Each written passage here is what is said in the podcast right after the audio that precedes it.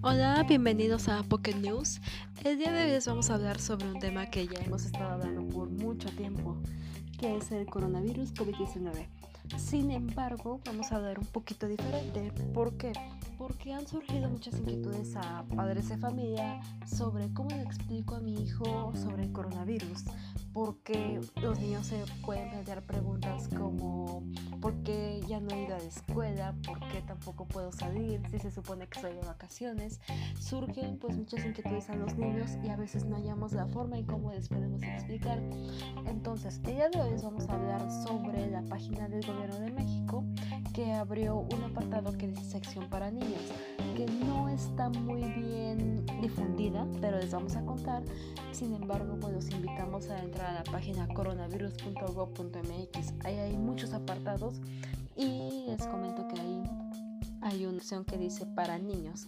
Entran y van a encontrar muchísimo, muchísimo contenido en serio que está diseñado para los niños. Hay cuentos, bueno, la página es una maravilla. Y pues, ¿cómo les explicamos a los hijos sobre el coronavirus? Primero, pues hay que explicarles qué es un virus. Un virus, pues hay que decir, es que viajan por todos lados. Cuando estornudamos o tosemos sin cubrir nuestra boca. Por eso es muy importante estornudar, si lo vamos a hacer, que sea de etiqueta con el antebrazo. También cuando, cuando tocamos los objetos sucios, por eso es muy importante lavarnos las manos constantemente, al menos 20 segundos, como se nos ha indicado. Y por último, cuando no lavamos las manos y saludamos a alguien. Por eso no hay que saludar ni de beso, ni de abrazo, ni de nada. Así de lejitos o con el codo si ya se necesita un saludo. Igual los virus son muy pequeños y los podemos encontrar en las manos sin lavar incluso. Entonces es como les digo, es muy muy importante estarnos lavando las manitas. Porque ¿qué pasa cuando no las lavamos? Los virus pueden entrar por nuestros ojitos, por nuestra nariz y por nuestra boca. Y si logran entrar, pues podemos enfermarnos. Entonces, pues esta página en serio es una maravilla. Pero Ian, ¿qué más nos dice sobre esta página?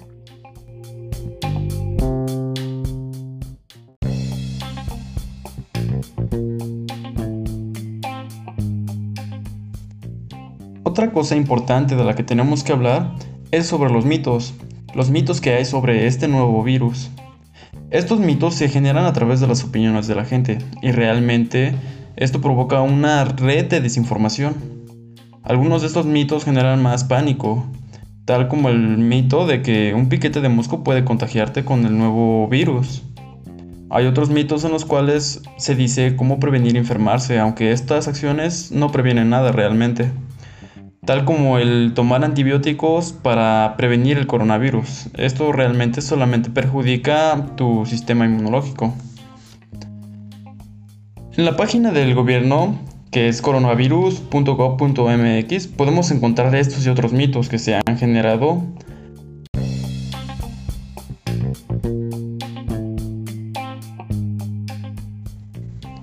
En la página del gobierno que es coronavirus.gov.mx podemos encontrar estos y otros mitos.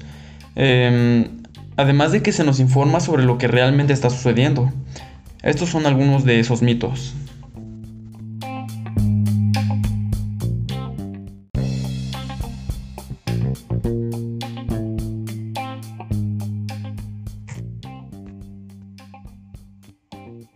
¿La vacuna contra la influenza también protege del nuevo coronavirus? La respuesta simplemente es no. La vacuna contra la influenza no brinda protección contra el nuevo coronavirus, ya que este es tan nuevo y diferente que necesita su propia vacuna. Aunque la vacuna contra la influenza no es efectiva para el COVID-19, vacunarse es muy recomendable para proteger nuestra salud. Otro de los mitos que la gente tiene mucho es el de comer ajo. ¿El ajo puede prevenir la infección del nuevo coronavirus? No. El ajo es un alimento saludable, pero no hay una evidencia clara que, el comer, que diga que el comer ajo proteja a las personas de este virus. El virus... Ah, pues ahí lo dejo.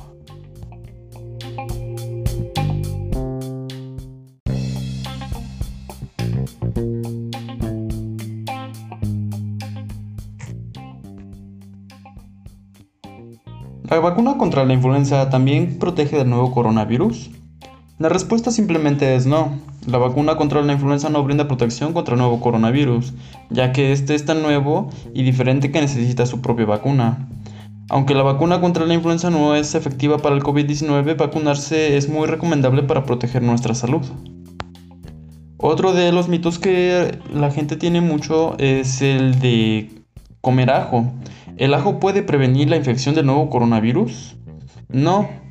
El ajo es un alimento saludable, pero no hay una evidencia clara que, el que diga que el comer ajo proteja a las personas de este virus.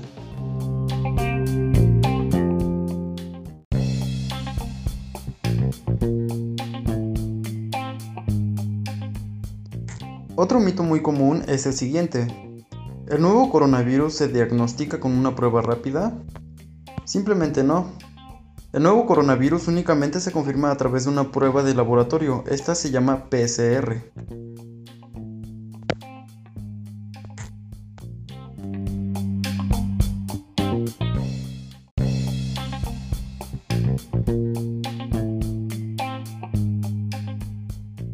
Bueno, estos fueron algunos de los mitos que mucha gente tiene y realmente tenemos que informarnos para no hacer cosas que perjudiquen a nuestra salud y que lleguen a perjudicar a alguien más.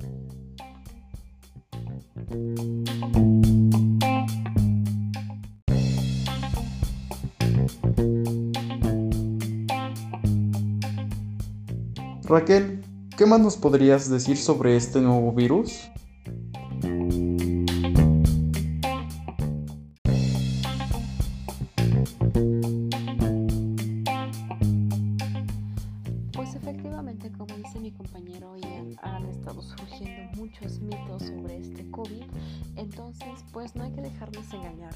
Simplemente hay que tratar de confiar en las autoridades en lo que nos están diciendo en sus conferencias diarias para que no se hagan rumores y así podamos estar todos bien informados. Y bien, otra inquietud que se ha tenido es ¿qué hago si mi hijo tiene trastorno de espectro autista en esta contingencia? Este, ¿Qué puedo hacer? Algunas recomendaciones. Y si efectivamente les vamos a dar 10 pasos mm, que pueden seguir para poder estable con su hijo. La primera es permanecer calmado y transmitir tranquilidad. ¿Por qué? Porque estas personas con el trastorno de espectro autista pueden reaccionar a su estado emocional y a la forma o tono de sus conversaciones. Entonces es muy importante proyectar una actitud de calma y tranquilidad durante esta contingencia. En segundo, tenemos que facilitar estrategias de afrontamiento positivo y de relajación, porque esto debe ayudar a calmarse y ayudar a con su autorregulación el manejo de la ansiedad. Mm, la tercera es que apoyemos la comprensión con ayudas visuales y narrativas sociales. ¿Para qué? Para que puedan entender este COVID-19. Como les mencionaba anteriormente, la página coronavirus.gov.mx, visítenla, está muy buena. Hay un apartado de este, sección para niños, precisamente así se llama, y realmente es muy buena porque te explica incluso con los personajes de Pieza Sésamo en cómo tienes que, bueno, las nuevas formas de saludar a las personas sin necesidad de tocarlas, hay cuentos para explicar el coronavirus, mm, hay la guía del buen comer, aventuras, mm, quédate en casa entonces sí te reiteran mucho esa parte y es una manera muy divertida y fácil de aprender para los pequeñitos que están en el hogar y así es muy muy fácil de entenderlo porque lo están explicando con los dibujos de piezas estamos los que ya conocemos, el y come galletas, etc. Cuarto, explicar las expectativas y las nuevas reglas sociales para el COVID-19. Aquí pues tenemos que hablar con nuestro hijo sobre las nuevas reglas que hay, este, pero eso sí, usando un lenguaje claro y concreto para explicar las indicaciones sobre cómo saludar a los demás. Decir después que ahorita no podemos saludar ni de abrazo, ni de beso, no visitar a nuestros familiares por más que nos queramos, mantener la distancia personal y lavarse las manos constantemente. Eh, pues sí, nos dice que este, necesitemos de apoyo visual. 5 es proporcionar estructura y rutinas. Aquí pues las personas con el trastorno del espectro autista funcionan mejor cuando se les va a proporcionar una rutina estructurada. Entonces hay que seguir las previamente establecidas relacionadas con las actividades de la vida diaria, como es el sueño, la alimentación, las tareas y el juego. Y al mismo tiempo hay que establecer un horario. Eh, las 6.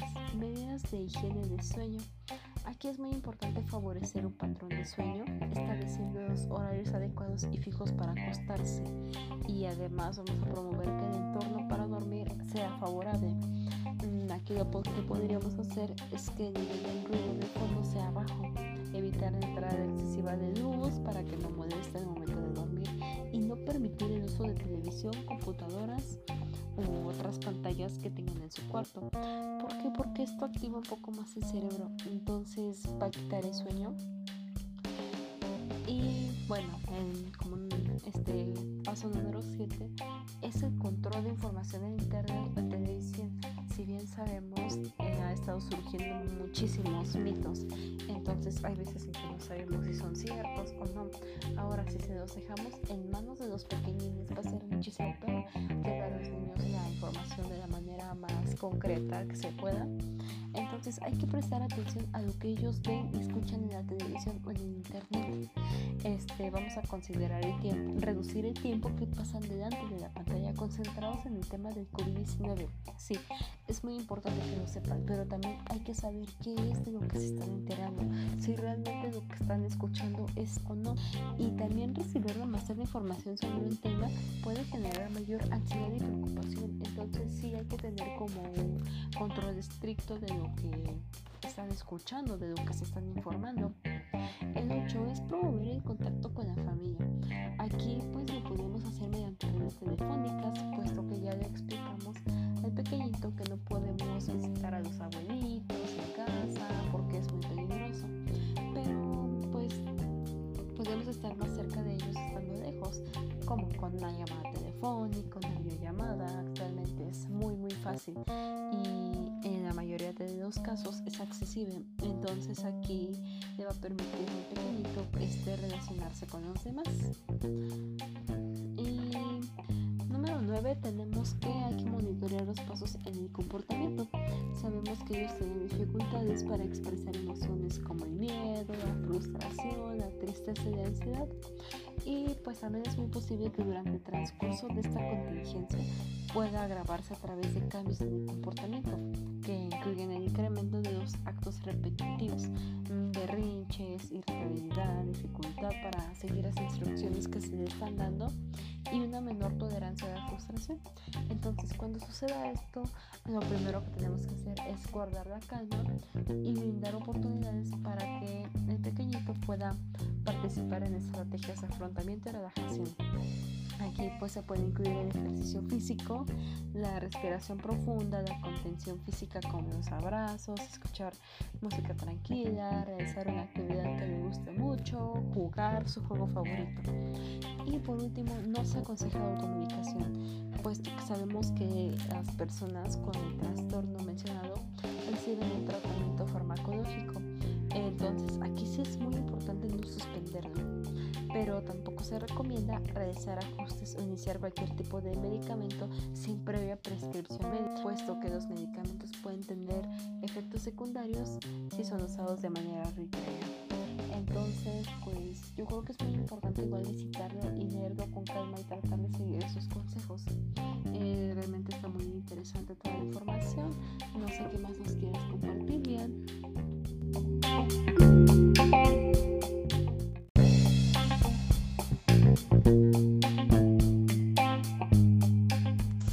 Bueno, para terminar con el podcast, leeremos las preguntas más frecuentes que la gente suele hacer sobre el COVID-19 y las responderemos. La pregunta más frecuente es, ¿qué puedo hacer para no enfermarme de COVID-19? Básicamente debemos lavar nuestras manos muy bien y varias veces al día con jabón. Esto nos permite eliminar al virus. Debemos evitar tocarnos los ojos, la nariz y la boca. También recuerden que tenemos que quedarnos en casa, bueno, siempre y cuando podamos. Debemos mantenerla limpia y debemos desinfectar las superficies y las cosas que más tocamos, como los celulares. Debemos mantener una sana distancia con las demás personas. Recuerden que la sana distancia es el espacio que tenemos alrededor de nosotros, cuando nosotros extendemos los brazos. Otra pregunta muy común es, ¿hay tratamiento médico que me proteja del virus? Por el momento no existe una vacuna ni una medicina para curar esta enfermedad. El personal de salud ya está trabajando para hacer una vacuna, para que podamos protegernos de este virus. Además de que la mayoría de las personas que se enfermen de este virus solamente van a tener síntomas leves y se podrán recuperar rápidamente de la enfermedad. ¿Los cubrebocas me, me protegen del contagio? No, realmente no. Estos cubrebocas solamente nos protegen de las gotas de saliva que las demás personas expulsan al lavar, pero no cubren los ojos y recuerden que el virus también puede entrar por los ojos. Otra cosa negativa de esto es que si compramos demasiados cubrebocas podemos provocar que después no haya para los doctores y doctoras o el personal de enfermería que, que los necesitan porque están tratando con personas que sí están enfermas. ¿El virus se transmite a través del sudor? No, el virus no se transmite por el sudor.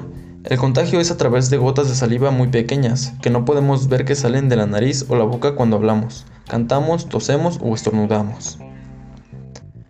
¿Hay personas que no puedan contagiarse? No, esta es la pregunta más importante, porque mucha gente cree esos mitos en los que los jóvenes no pueden enfermarse y que los únicos que se enferman son los niños o, los, las personas de mayor edad. Realmente todas las personas pueden tener el virus, sin embargo no les va a afectar de, de la misma manera. Lo peligroso de esto es que pueden pasarlo a alguien más y enfermarse. La mayoría de, recuerden que la mayoría de la gente tendrá síntomas leves, pero puede, pueden pasárselo a otras personas y estas personas sí podrían necesitar hospitalización.